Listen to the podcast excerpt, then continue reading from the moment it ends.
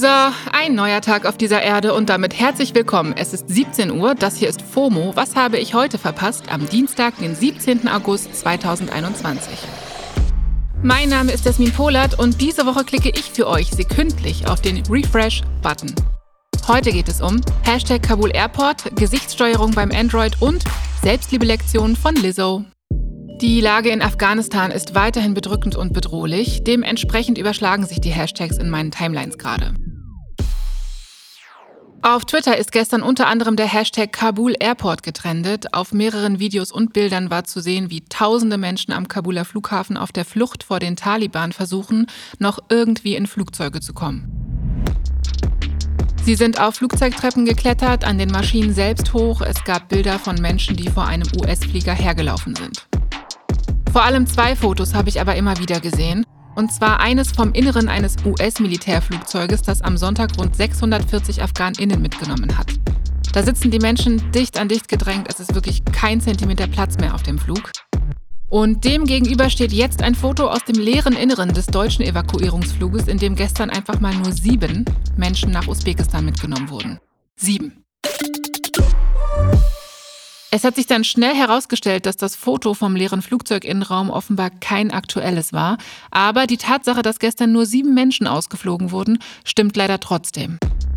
Wie kann das sein? fragt man sich. Die Verteidigungsministerin Annegret Kramp-Karrenbauer hat im ARD-Morgenmagazin heute gesagt, ähm, ja, weil die meisten wegen der chaotischen Situation, wie sie es nennt, erst gar nicht am Flughafen sein konnten.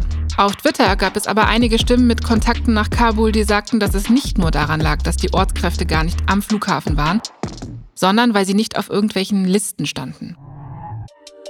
Woran auch immer es lag, dass die restlichen Ortskräfte und Hilfsbedürftigen aus Kabul zum Flughafen und aus dem Land kommen, soll jetzt die Bundeswehr vor Ort sicherstellen. Ich möchte hier nochmal festhalten, dass allen von den Taliban bedrohten Menschen eine sichere Ausreise ermöglicht werden sollte. Keine Ahnung, wie es euch geht, aber angesichts der aktuellen Nachrichtenlage ist mein Gesicht echt wie versteinert beim Scrollen. Also da bewegt sich gar nichts mehr. Schon gar nicht im Bereich der Mundwinkel. Das wäre jetzt blöd, wenn ich ein Android-Telefon hätte, weil ab Ende diesen Jahres soll es da eine neue Funktion geben, bei der man mit der eigenen Mimik das Telefon steuern kann.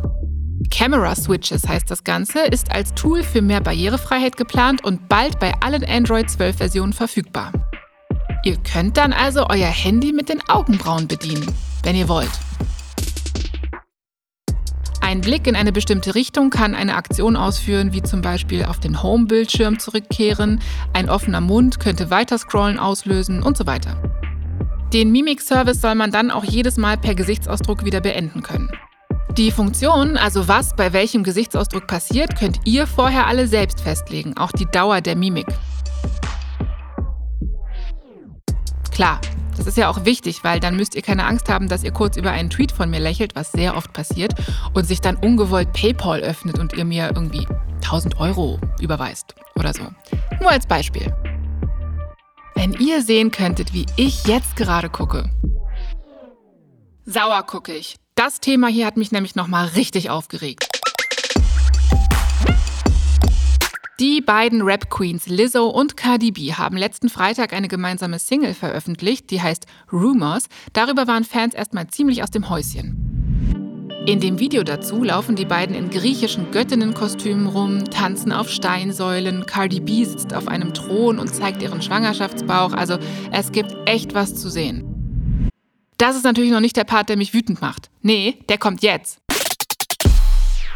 In dem Song selbst geht es um Selbstliebe und Hater. Ja, und sure enough gab es zu dem Video dann auf Social Media eine Menge Hate und Bodyshaming, der sich gegen Lizzo gerichtet hat.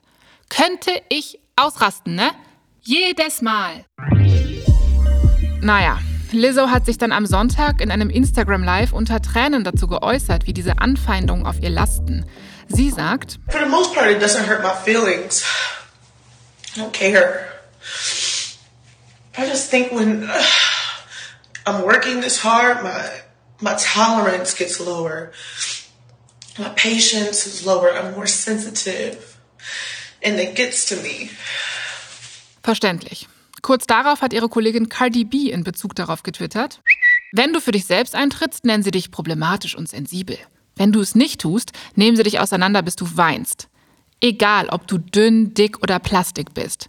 Sie werden immer versuchen, ihre eigenen Unsicherheiten auf dich zu projizieren. Denk dran, dass das die Nerds sind, die auf den beliebten Tisch gucken. Mit dem letzten Satz meint Cardi B, dass die Bodyshaming-KommentatorInnen die eigentlich Uncoolen sind. Auch weitere Stars wie die Aktivistin Jamila Jamil und die Schauspielerin Octavia Spencer haben auf Social Media ihren Support für Lizzo geäußert. Lizzo selbst hat dann noch getwittert, sich zu lieben in einer Welt, die dich nicht zurückliebt, erfordert eine unglaubliche Menge an Selbsterkenntnis. Und einen Bullshit-Detektor, der durch rückständige gesellschaftliche Normen durchsehen kann. Wenn du es heute geschafft hast, dich selbst zu lieben, bin ich stolz auf dich. Wenn du es nicht geschafft hast, bin ich immer noch stolz auf dich. Der Scheiß ist schwer. Ja, der Scheiß ist echt schwer und auch ich bin stolz auf euch. Ihr habt es bis zum Ende dieser Folge geschafft. Das Internet steht noch, morgen geht's weiter. Das war's für heute mit FOMO. Wir hören uns morgen wieder hier auf Spotify. FOMO ist eine Produktion von Spotify Studios in Zusammenarbeit mit ACB Stories.